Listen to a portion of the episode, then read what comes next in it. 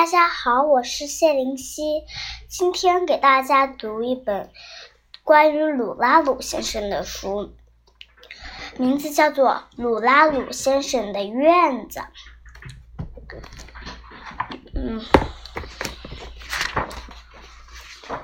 这是鲁拉鲁先生的房子，这是鲁拉鲁先生。这是鲁拉鲁先生，这是鲁拉鲁先生的院子。鲁拉鲁先生很爱惜自己的院子，要是有谁闯进来，他就会有弹用弹弓把他们全部赶走。鲁拉鲁先生心爱的院子里有很多小动物。有一天，他起床，到院子里面一看，鲁拉鲁先生吃了一惊，在他的院子里躺着一个大大的圆圆的木头。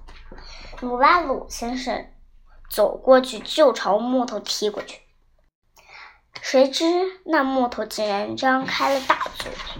原来鲁拉鲁先生一直认为的木头，原来是只鳄鱼。鲁拉鲁先生害怕的把自己拖鞋都掉了进去。他想用弹弓赶走鳄鱼，可是他又怕鳄鱼生气。他决定等一等，谁知那鳄鱼竟然朝他招了招手：“嘿，老头儿！”你也过来，趴在小草上吧。小草软软的，扎着肚皮，可舒服啦。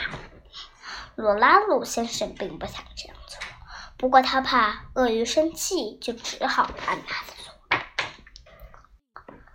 罗拉鲁先生趴下来之后，感觉真的很舒服。